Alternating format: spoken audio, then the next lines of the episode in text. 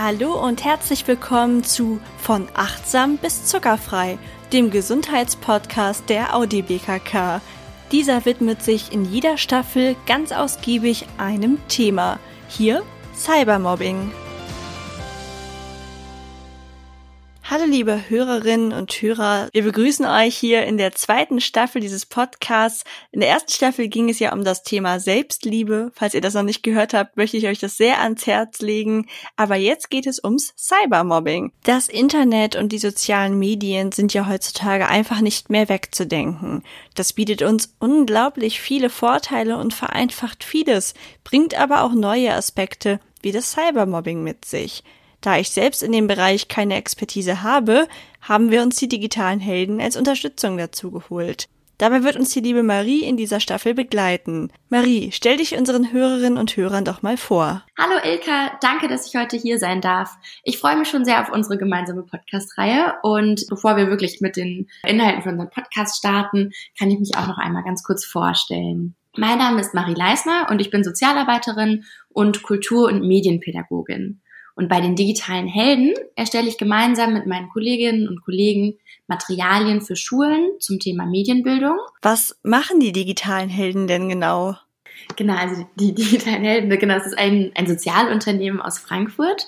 Ähm, und die haben sich zur Aufgabe gemacht, Schulen und Familien dabei zu unterstützen, digitale Kommunikationsformen kompetent und bewusst zu nutzen. Und ja, dabei geht es natürlich auch immer mal wieder um den Umgang mit Cybermobbing, um den Umgang mit äh, ja, sozialen Medien, personenbezogenen Daten im Internet und im Gegensatz dazu, was so der Name Social Media nämlich so impliziert, geht es im Internet nämlich auf den meisten Plattformen, so auf Instagram und WhatsApp, ähm, gar nicht so super social zu. Ähm, ja, aber damit haben die meisten wahrscheinlich auch schon viele Erfahrungen gemacht. Und bevor wir jetzt wirklich irgendwie so mit dem Thema Cybermobbing starten, also was so das digitale Mobbing bedeutet, ähm, macht es vielleicht auch ganz Sinn, erst nochmal ganz kurz zu besprechen, was eigentlich wirklich Mobbing an sich bedeutet. Ja, ich glaube auch, das ist ein super Start. Was ist eigentlich Mobbing ohne den Cybermobbing-Aspekt? Genau, also denn nicht jede Ärgerei oder jeder Streit irgendwie ist auch direkt Mobbing. Also gerade bei Kindern und Jugendlichen gibt es ja jeden Tag irgendwie Konflikte. Es gehört zum Aufwachsen dazu, dass Grenzen ausgetestet werden. Und deswegen ist nicht gleich jeder Streit irgendwie zwischen zwei Freundinnen oder zwischen zwei Freunden und in der Gruppe auch wirklich direkt Mobbing. Und um solche Angriffe aber als Mobbing auch wirklich bezeichnen zu können, müssen erstmal ein paar Kategorien zutreffen wenn diese Kategorien nicht zutreffen sollten, ist es natürlich für die Betroffenen auch total schlimm. Aber es handelt sich dann nicht um Mobbing, sondern es ist dann einfach ein Konflikt, entweder zwischen zwei Personen oder mehreren. Ähm, genau. Und für Mobbing gibt es diese folgenden drei Kategorien. Und zwar erstens müssen die Vorfälle sich immer wieder wiederholen. Das heißt, sie finden nicht nur einmal statt. Es ist keine einmalige Meinungsverschiedenheit, sondern es ist was, was sich immer wieder wiederholt. Zweitens, müssen die in ganz regelmäßigen Abständen passieren. Und das ist so ein bisschen schwer zu definieren, regelmäßige Abstände. Das kann sowas sein wie jede Woche, das kann aber natürlich in schlimmen Fällen auch sowas sein wie jeden Tag. Also wenn man so an die Schule denkt und man geht Montag bis Freitag in die Schule und dann ist es wirklich jeden Tag, dann ist auch jeden Tag ein regelmäßiger Abstand. Und der dritte Punkt ist, ähm, dass die Vorfälle immer wieder über einen längeren Zeitpunkt passieren müssen, also zum Beispiel über mehrere Monate hinweg. Also nicht nur einmal oder zweimal, sondern wirklich über einen längerfristigen Zeitraum. Und nur wenn diese drei Kategorien auch zutreffen, dann ist es auch wirklich Mobbing. Und diese ganze Kombination führt dann meistens irgendwie zu einer Eskalation des Ganzen und bringen dann denjenigen oder diejenigen, die dann davon betroffen sind, in so eine unterlegene Position im Vergleich zu den Tätern, dass man selbst daraus überhaupt gar nicht mehr so leicht rauskommt. Ja, das kann ich mir total gut vorstellen. Aber es ist auch nochmal spannend, das zu hören, weil das wirklich ein deutlicher Unterschied ist zu einem normalen Konflikt, den wahrscheinlich auch die meisten Menschen schon mal erlebt haben, selbst wenn der vielleicht auch nicht an einem Tag gegessen war und sich über einen längeren Zeitraum in Anführungszeichen zog. Aber im Vergleich zu den drei Kriterien ist es ja wirklich nochmal ein Unterschied. Wie kommt es denn überhaupt dazu und wer ist so dabei beteiligt? Genau, also es gibt so verschiedene ähm, ja, Rollen in diesem ganzen Mobbing, in dem ganzen Mobbing-Gefüge.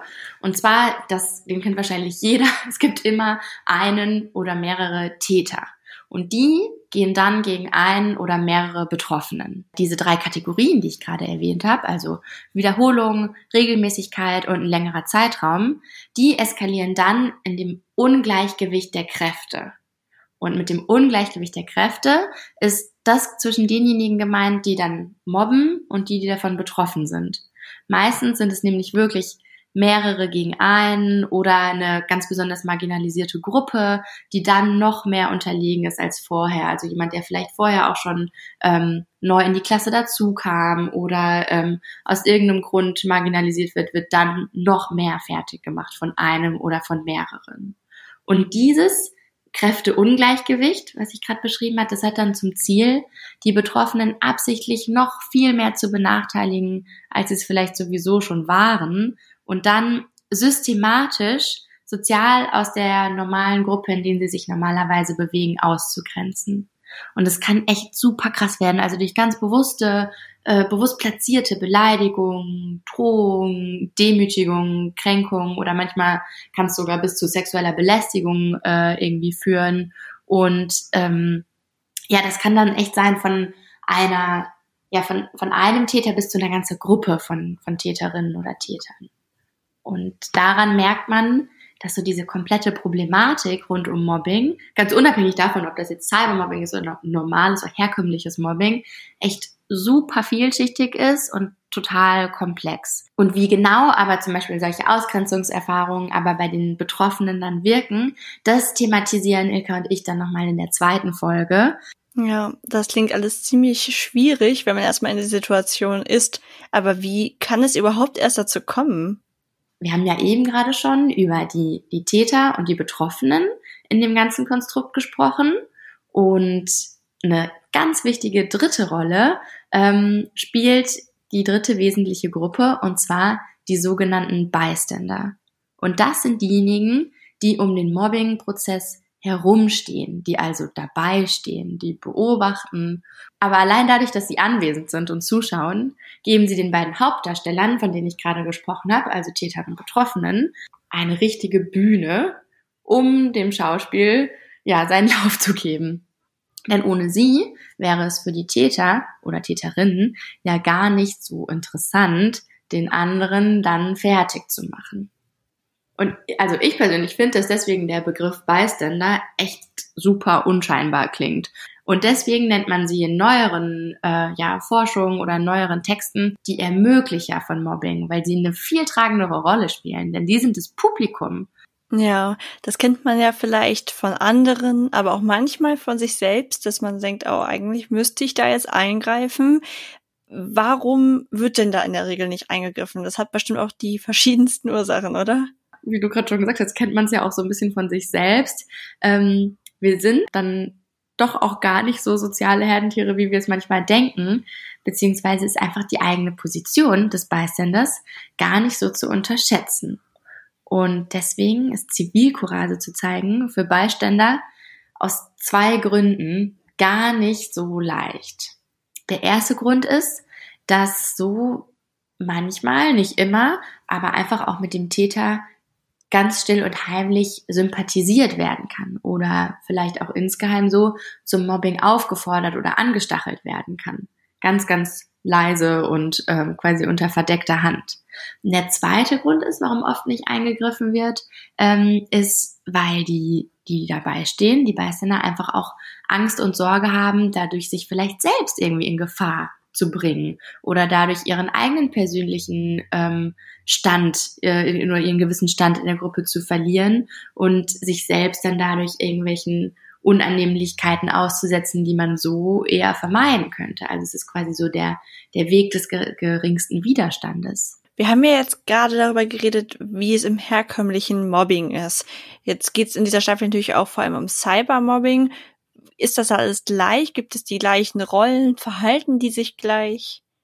Ja, genau. Also alles, was wir jetzt gesagt haben, stimmt. Das war jetzt alles nur für Mobbing. Das war jetzt noch gar nicht für Cybermobbing explizit. Aber man kann schon sagen, dass so ganz grob genau die gleichen Rollen im Cybermobbing existieren wie im herkömmlichen Mobbing auch.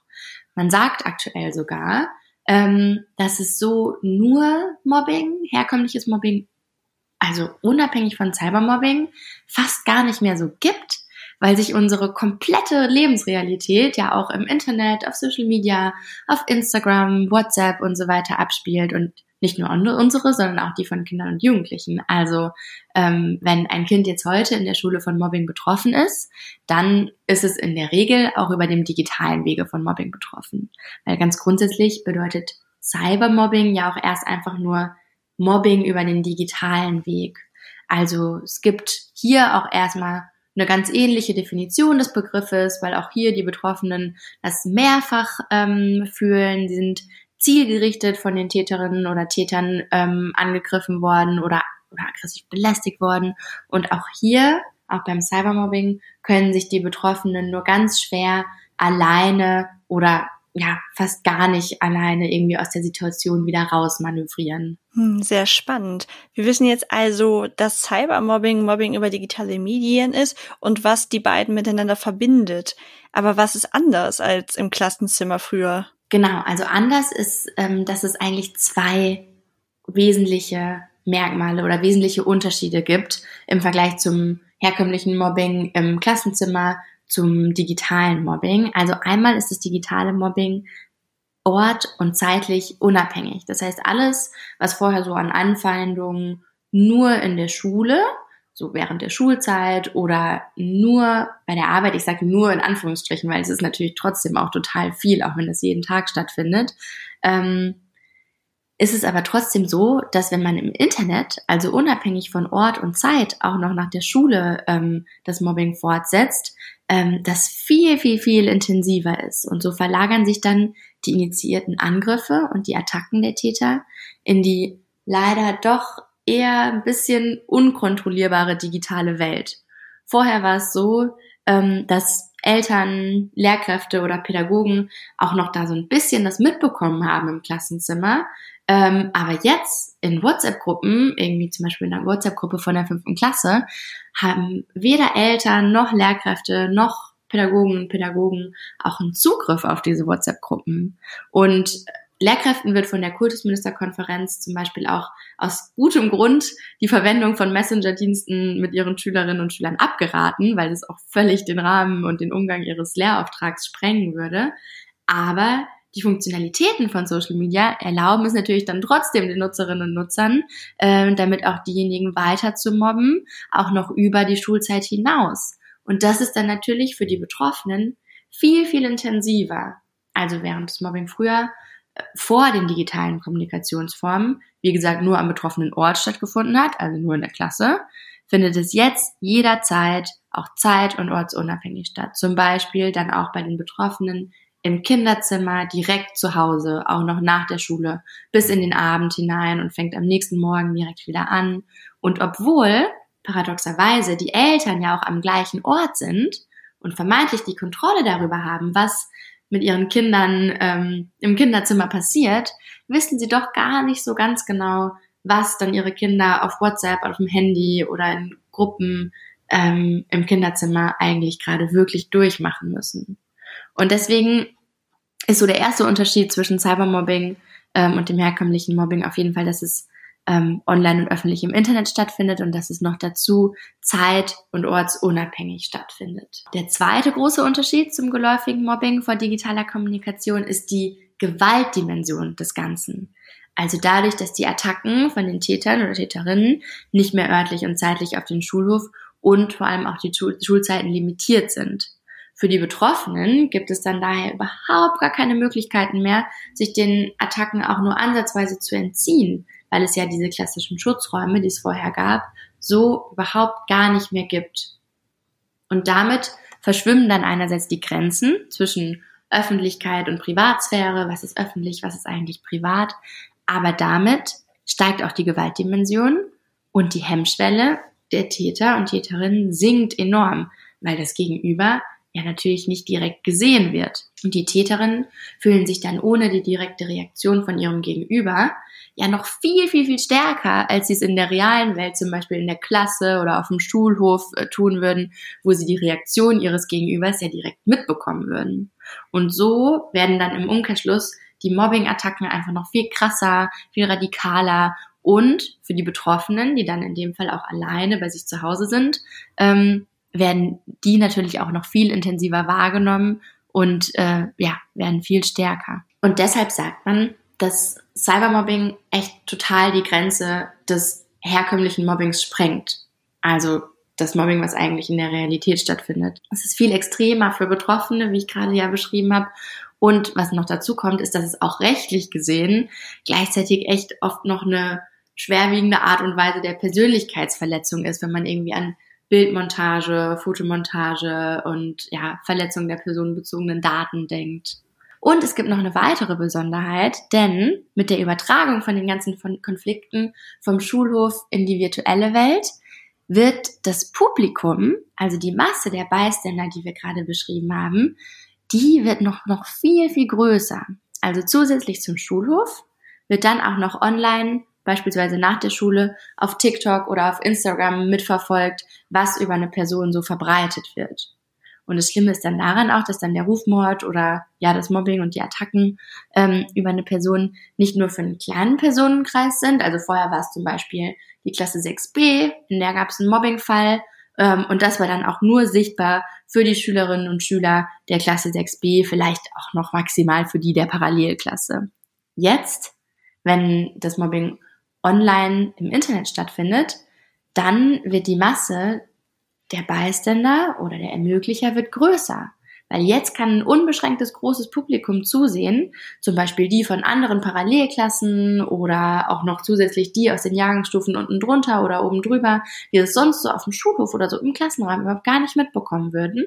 Aber natürlich auf Instagram-Kommentaren oder wenn die in Gruppen eingeladen werden auf WhatsApp, dann hat es natürlich eine viel, viel größere Dimension und das kann ähm, ganz große Dimensionen annehmen bis zu den Schulen noch aus anderen äh, Umkreisen oder ja, also dass da einfach viel, viel mehr Leute mit involviert werden, die so im herkömmlichen Mobbing eigentlich gar nicht davon mitbekommen würden. Ja, das klingt jetzt ab Cybermobbing auf jeden Fall deutlich schlimmer ist als Mobbing im herkömmlichen Sinne. Ja, also auf jeden Fall. Ich finde, das ist auch so ähm, mein persönliches Fazit ähm, aus der äh, Erfahrung mit den Schülerinnen und Schülern. Es wird als wesentlich schlimmer wahrgenommen ähm, als ja das Mobbing im herkömmlichen Sinne, dadurch, dass man auch einfach nicht abschalten kann. Und dazu gibt es eine ganz gute Handreichung aus dem Landesinstitut für Schule und Medien aus Berlin-Brandenburg. Und die Autoren von dieser Handreichung beschreiben nämlich auch, dass Cybermobbing oft auf fehlentwickelte psychosoziale Ursachen zurückzuführen ist und die Angriffe der Täter sind in der Regel ein Beleg für deren mangelnde Empathie und deren gestörte Kommunikationsfähigkeit. In ihrem Bestreben, ihre soziale Stellung und ihr Selbstwertgefühl innerhalb ihrer Gruppe zu erhöhen und an eigener Akzeptanz oder Anerkennung zu gewinnen, überschreiten Jugendliche oft die Grenzen des friedlichen Miteinanders. Und ich finde, das beschreibt es total gut. Es geht dann jetzt noch weiter mit einem Absatz. Und zwar, statt friedvoll mit ihren Mitschülern umzugehen, wollen sie sich diesen gegenüber überlegen fühlen oder sie gar dominieren. Dabei wird Mobbing häufig zur Demonstration von Macht eingesetzt, womit die Täter sich beweisen und klarstellen möchten, wer der Boss ist. Und wenn das alles dann auch noch auf digitalem Wege passiert und man das überhaupt gar nicht mehr abschalten kann, ist das natürlich eine viel größere Herausforderung als im Vergleich zum herkömmlichen Mobbing. Das klingt einleuchtend. Aber wie kann man denn dann damit umgehen? Was bedeutet das zum Beispiel für die Betroffenen wie die Schüler? Ja, da kriegen wir auch, wenn wir die Schülerinnen und Schüler erstmal in, vor allem in Präventionsworkshops fragen, ähm, die kuriosesten Antworten. Also wenn man sagt, ja, was würdet ihr denn machen? Und dann kommen Antworten wie, ja, man kann doch auch einfach die Schule wechseln oder man kann doch auch sein Handy ausmachen oder das Internet einfach ausmachen oder man gibt einfach seinen Lehrern Bescheid oder seinen Eltern und dann werden die das schon irgendwie klären.